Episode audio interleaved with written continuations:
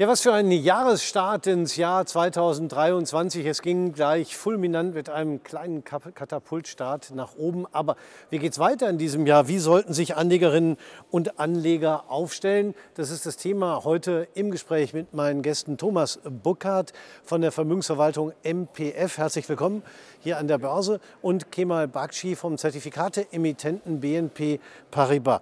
Äh, Thomas äh, Buckhardt, der Start ins neue Jahr ist ja offenbar erst erstmal geglückt an der Börse.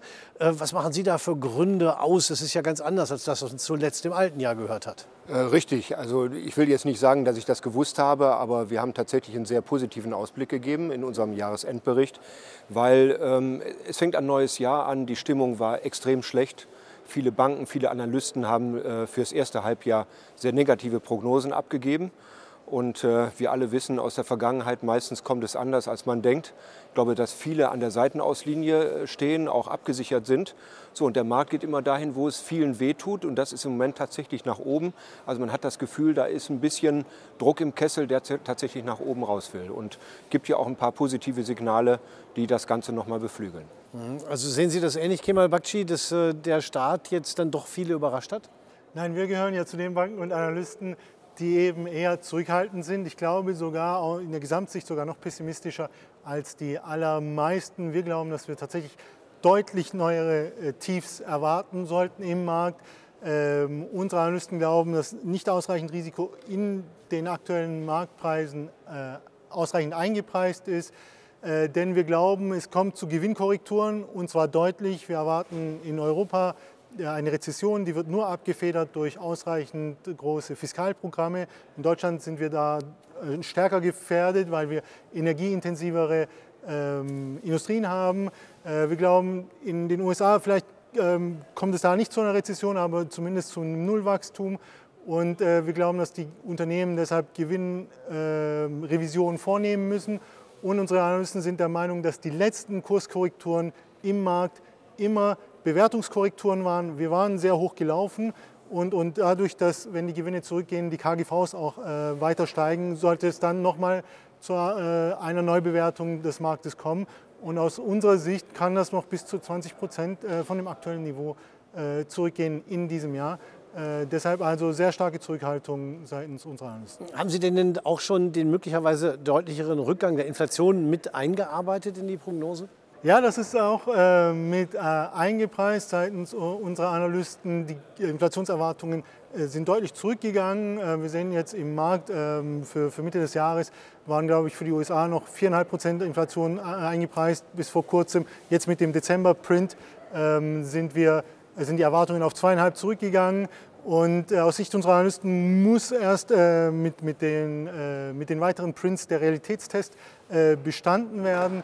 Aber unsere Analysten sehen trotzdem einen Rückgang, eine ähm, Abschwächung in der Konjunktur. Wir sehen das in allen Konjunkturindikatoren, außer dem Arbeitsmarkt. Und aus Sicht unserer Analysten ist die Stärke des Arbeitsmarkts lediglich dem Horten von Fachkräften geschuldet. Die tatsächlich gearbeiteten Stunden sind nämlich rückläufig und für unsere Analysten ein Zeichen, weiteres Signal dafür, ähm, dass es zu einer Eintrübung kommt. Das ist mal ein ganz anderes Bild, Thomas Buckert, als das, was Sie gerade entworfen haben. Ähm, das da muss ich äh, gar nicht widersprechen. Ja. Äh, vieles von dem, was, äh, was Sie sagen, stimmt und das ist auch in den Preisen meines Erachtens enthalten. Ähm, wir wissen ja aus der Vergangenheit, dass gerade die Rezessionsjahre die Jahre gewesen sind, wo die Börsen sich sehr, sehr positiv entwickelt haben.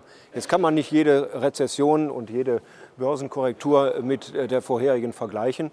Aber äh, das, was hier stattgefunden hat, gerade auch im Technologiesektor, im Wachstumsbereichen, also was die, wo die Bewertungen so stark zurückgekommen sind, ist ja nicht so, dass wir jetzt alle plötzlich ähm, neu erfahren, oh, dieses Jahr kommt eine Rezession oder kommen Gewinnrückgänge. Ich glaube, dass die, der Rückgang der Bewertungsrelationen das schon reflektiert, dass eben die Gewinne dieses Jahr tatsächlich nicht äh, in dem Maße steigen, sondern zurückgehen. Äh, ich will auch nicht sagen, dass ich hier ein rosa äh, Bild male und alles wunderbar ist, aber ich glaube eben, dass diese ja, vieles von dem, was dieses Jahr kommt, im letzten Jahr schon verarbeitet worden ist. Wir dürfen ja nicht vergessen, dass wir wirklich ein Annus Horribilis hatten im letzten Jahr. Äh, wir haben einen Rentenmarkt gehabt, ich glaube der schlimmste seit 70 Jahren. Ja, ähm, bei den äh, Tech-Werten wie Tesla und Facebook und, oder Meta, wie sie alle heißen, haben wir Rückgänge gehabt von 60, 70 Prozent. Ähm, das ist ja nicht von ungefähr gekommen. Also deswegen, das konjunkturelle Bild kann ich durchaus nachvollziehen und auch unterstreichen. Ich glaube allerdings, ähm, dass diese vielen Prognosen, es äh, gibt ja Banken, die gehen noch weiter, die sind also bei 30 Prozent Rückgang, also auf die 10.000 im äh, DAX. Das glaube ich nicht. Ähm, dazu müsste ein, ähm, ein exogenes Ereignis eintreten, was wir jetzt noch nicht sehen, oder eben Eskalation im Taiwan-Konflikt, ähnliche Dinge. Aber das vorausgesetzt, dass das nicht kommt, teile ich diesen Pessimismus nicht, börslich nicht. Umso interessanter natürlich für Anlegerinnen und Anleger zu überlegen, welche jeweilige Strategie zu ihrer jeweiligen Einschätzung passen würde. Kemal Bakshi, was würden Sie denn sagen, aufgrund der Prognosen, die Sie in Ihrem Haus haben? Lieber raushalten aus allem oder wenn nur mit riesigen Sicherheitspuffern in den Markt? Ja, das ist genau die große Frage und ich gebe Herrn Burkhardt recht. Wir, äh, zum Glück ist die Börse ja ein, ein vorlaufender Indikator. Das heißt, dann, wenn die Rezession am tiefsten ist, sehen wir eigentlich schon äh, steigende Märkte. Aus Sicht unserer Analysten äh, sind die Tiefs aber immer erst erreicht, wenn die Rezession tatsächlich schon angefangen hat. Ähm, und, und, und soweit äh, sind wir aus Sicht unserer Analysten äh, noch nicht. Aber äh, in Sachen Sektorauswahl gibt es aus äh, Sicht unserer Analysten günstige Bewertungen. Die sehen Sie vor allem im, im, Finanzsektor. Ähm, Sie erwarten, dass es da viel Value gibt. Im Automobilsektor gibt es Value. Und bei den Minengesellschaften sehen wir Bewegung, weil China sich jetzt öffnet. Wir werden wahrscheinlich erst im März vollständige Klarheit haben, wie stark die Nachfrage aus China tatsächlich ist. Aber ähm, äh, da könnte es äh, interessant sein. Und, ähm, aber insgesamt glaube ich, was, was spannend ist äh, in Sachen Strategie, ist, Absicherung ist im Moment billig. Es ist Euphorie da im Markt. Die Volatilitäten sind rückläufig. Äh, die impliziten Volatilitäten genauso. Äh, wir sind deutlich niedriger als, ähm, als noch vor, vor Monaten. Also ähm, dieses Niveau kann jetzt genutzt werden. Beim VDAX etwa 18 Punkte ist äh, jetzt in den letzten zwei Jahren ein, ein durchaus niedriges Niveau, um Options, mit Optionsscheinen zum Beispiel abzusichern. Ganz klassische Put-Strategien. Oder Anleger, die long im Markt bleiben wollen, könnten dann überlegen, ob sie äh, nicht mit Seitwärtsstrategien, weil wir eben nicht erwarten, dass der Markt in den Himmel wächst, ob sie nicht mit Seitwärtsstrategien attraktivere Renditen einfahren können. Äh, attraktive Renditen, weil wir durchaus noch gute Dividendenrenditen haben bei vielen äh, Titeln, könnten revidiert werden, aber äh, da werden noch gute Dividendenrenditen eingepreist und dann kommen äh, Discount-Zertifikate, Aktienanleihen und typischerweise Bonuszertifikate, die nach oben hin offen sind für die Bullen, äh, durchaus in Frage. Mhm. Also äh, da sind auf jeden Fall ganz viele Bereiche, wo Sie auf den Punkt Sicherheit setzen, entweder über Erfordernis von Absicherung oder aber von vornherein einen Puffer einziehen. Sie als Vermögensverwalter setzen sich mit solchen Fragen quasi tagtäglich existenziell jeden Tag äh, auseinander, weil es geht immer um Chance und Risikoabwägung, gerade für Kunden und Kundinnen, die danach fragen werden. Wie gehen Sie mit diesen Fragen um? Ja, also zunächst mal muss ich sagen, äh, ich stimme eigentlich Ihnen in fast allen Punkten zu. Ähm, das nicht investiert zu sein ähm, auch ein Risiko bedeutet. Ich habe jetzt eben im Zug noch mal gelesen, hier den Herrn, der lange Zeit hier an der Börse gesessen hat, der ja sehr berühmt ist für seine negativen Prognosen vom Oktober. Da hatten wir fast die Tiefstände. So, wer dem gefolgt ist, und da gab es sicherlich viele Gründe, dem zu folgen, der hat eine starke Aufwärtsbewegung von unter 12.000 im DAX auf jetzt 15.000 verpasst. Also deswegen, man muss investiert sein. Aber ich gebe ihm natürlich vollkommen recht. Wir sehen im Moment ein bisschen eine aufkommende Sorglosigkeit. Die ist zu erkennen an der sehr niedrigen Volatilität, die tatsächlich unter 20 Prozent liegt. Das ist immer so ein Indikator. Hm, Jetzt wandelt sich so ein bisschen dieser starke Pessimismus in Euphorie ähm, und dann wird auch sicherlich wieder ein Rücksetzer kommen. Und natürlich machen wir es so, Sie sagen das vollkommen richtig, jeden Tag äh, ist morgens früh um äh, 8 Uhr die Welt wieder eine andere. Da muss man schauen, wie reagieren wir, dass wir natürlich die Möglichkeit haben, gerade in den vermögensverwaltenden Fonds dann Absicherungen einzuziehen. Das heißt, wir bleiben investiert, äh, aber ziehen eine kurzfristige Absicherung ein, weil die im Moment eben relativ preiswert ist. Absicherung einzuziehen, wenn im Moment gerade der Pessimismus groß ist und die Angst groß ist, das ist so, als wenn ich den Versicherungsvertreter frage, ja, mein Keller brennt schon, jetzt mach mir mal eine Feuerversicherung, die wird so teuer sein, da kann ich das Haus abbrennen lassen. Also deswegen meine ich, investiert sein, ja, muss man. Wir werden sicherlich auch, wenn, das, äh, wenn wir hier über die 15.000 gehen, auch mal etwas Rahmen abschöpfen und auch wieder Liquidität aufbauen, um dann mit Diskontstrategien auch in den Value-Titeln praktisch auf tieferer Basis wieder in den Markt zurückzukommen. Das also, ist ein ganz interessanter Punkt, da würde ich gleich mal einhaken. Mhm. Das heißt, äh, Sie denken nicht nur einfach über bloße Absicherung nach, sondern Sie denken auch gleich schon, wie man weil Sie sagten, Diskontstrategie beim Investieren äh, einen Puffer berücksichtigen kann. Das macht ja längst nicht jeder Vermögensverwalter. Äh, wie machen Sie das konkret? Also das ist tatsächlich äh, von jeher, also seit Gründung unsere Philosophie gewesen. Wir hatten früher eine eine Philosophie, die hieß äh, Performance mit begrenztem Risiko. Das heißt, es gehörte zu dem klassischen Investment in Aktien und Anleihen und Investmentfonds eben auch der, äh, das Investment in strukturierten Produkten, also in Zertifikaten. Und dazu gehören das, was die meisten kennen, Diskont-Strategien, wo ich meinen Gewinn begrenze ähm, auf, ich sage jetzt mal aktuell vielleicht 7, 8 Prozent und dafür aber einen Sicherheitsabschlag auf die Aktie bekomme. Das haben wir von jeher gemacht. Wir haben äh, aber auch sogenannte Memory Express Zertifikate oder Autocalls eingebaut, die noch etwas defensiver sind, wo praktisch derjenige belohnt wird, der lange durchhält. Einfach immer die Kernaussage, die dahinter steht, ähm, selbst nach der schlimmsten Korrektur erholen sich die Märkte irgendwann wieder. So, und wenn ich dann eben äh, über das entsprechende Endlevel steige, das liegt meistens äh, 50 bis 40 äh, Prozent unter dem äh, Startniveau, äh, dann bekomme ich mein Geld zurück und bekomme eine attraktive Verzinsung. Also das ist ganz klarer Teil unserer Kernstrategie, Direktinvestments, aber eben halt auch Strategien, die eben von Seitwärtsphasen, leicht rückwärtigen, rückläufigen Phasen profitieren. Okay, Herr Bakci, haben Sie, bei Ihren Kunden auch gemerkt, dass die Nachfrage nach Sicherheit gestiegen ist oder spüren Sie eher genau diesen Rückgang der Volatilität und eher eine Entspannung, wo man gar nicht mehr so auf die Risiken guckt?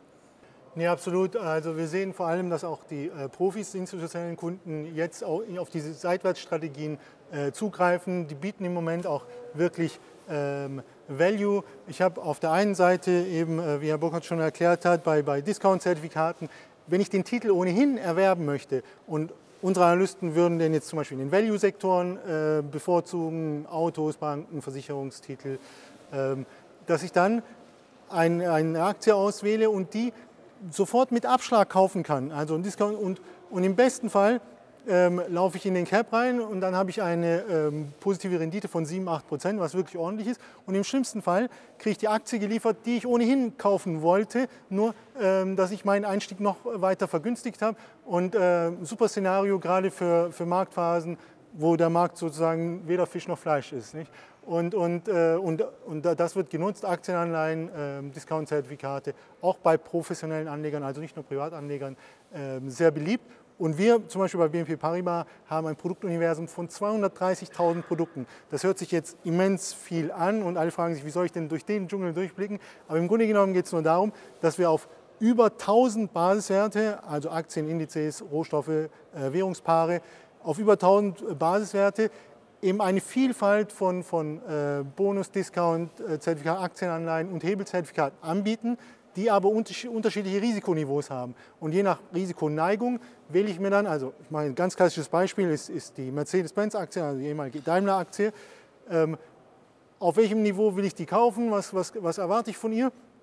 Und dann kann ich eben mit einem äh, großen Puff, Sicherheitspuffer ähm, eine erwerben oder äh, mit einem geringen Sicherheitspuffer. Und je nach Laufzeit, wenn ich sage, in sechs Monaten erwarte ich eigentlich mehr Klarheit zu haben, dann nehme ich eben nur ein Produkt, das eine sechsmonatige Laufzeit hat.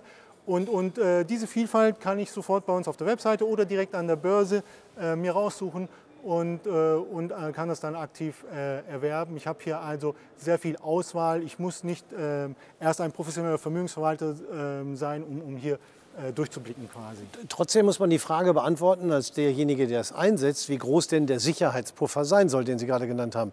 Wie kommen Sie auf den passenden Wert?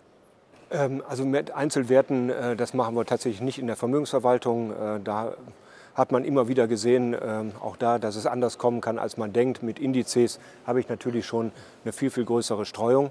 Ähm, wir versuchen Aber auch da das, brauchen Sie Sicherheitspuffer. Bitte? Auch da brauchen wir Sicherheitspuffer, aber wir schauen da tatsächlich äh, vornehmlich auf die Volatilität. Also im Moment sind wir eben, würden wir tatsächlich eher, wenn wir vorsichtig wären, in Kasse gehen, um zu warten, bis die Angst wieder zunimmt, weil bei der niedrigen Volatilität sind natürlich auch die Abschläge bei den Discount-Zertifikaten entsprechend geringer. Es ist immer so, ich brauche immer eine gewisse Unsicherheit, ein Ansteigen von Pessimismus, weil dann die Volatilität hochgeht und dann ich entsprechend größere Sicherheitsabschläge bekomme. Ähm, also deswegen, hm, ich muss noch mal eins sagen, wer auf die Volkswirte hört, ja, die natürlich einen viel, viel tieferen Einblick haben in die volkswirtschaftliche Entwicklung, ähm, der muss sich immer darüber im Klaren sein, dass die Volkswirte sehr stark von der aktuellen Situation ausgehen und dazu auch neigen, diese aktuelle Situation in die Zukunft vorzuschreiben, womit sie oft auch recht haben. Ähm, wobei man bei der EZB gesehen hat, dass da die Volkswirte vielleicht ähm, nicht ganz so auf der Höhe der Zeit gewesen sind mit ihren Prognosen. Ähm, aber das ist eben ganz was anderes als die Börse. Die Börse schaut schon darüber hinaus. Und deswegen verstehen so viele nicht, warum steigt denn die Börse, obwohl alles noch so negativ ist. Ja? Ähm, und dann, glaube ich, sind wir eher wieder gefragt, wenn aus, dieser, aus diesem Optimismus im Moment so dieses äh, Klettern an einer Wand der Angst, wenn daraus wieder Optimismus und Euphorie wird, dann ist der Zeitpunkt für uns erstmal wieder Liquidität aufzubauen, zu warten, bis die Volatilität ansteigt und dann mit solchen Produkten, wie Sie sie sehr schön beschrieben haben, tiefer praktisch in den Markt wieder reingehen. Und, und wenn, Sie, wenn Sie sagen, die Volatilität ist hoch genug, um jetzt wieder zu guten Konditionen seitwärts Produkte zu kaufen, wie viel Puffer bauen Sie da ein? 20, 25, 30, 40 Prozent? Ja, äh, also auf kurz auf Discount-Zertifikate bekommen Sie das nicht hin. Wenn Sie da 40 Prozent Sicherheitsabschlag haben wollten auf ein Jahr, dann haben Sie keine Rendite. Dann können Sie das Geld Dann auf dem Konto stehen lassen, Ja, genau. ja. Ähm, aber wir machen das natürlich zumal mit diesen Autocall-Zertifikaten. Die haben eine lange Laufzeit, äh, oft fünf, sechs Jahre. Und da liegen tatsächlich die Puffer zum Ende der Laufzeit, ja, ich sage mal Minimum bei 35 Prozent. Eigentlich äh, haben wir es am liebsten, wenn wir am Ende 50 Prozent Risikopuffer haben, weil damit ist man auf lange Sicht tatsächlich auf einer sicheren Seite.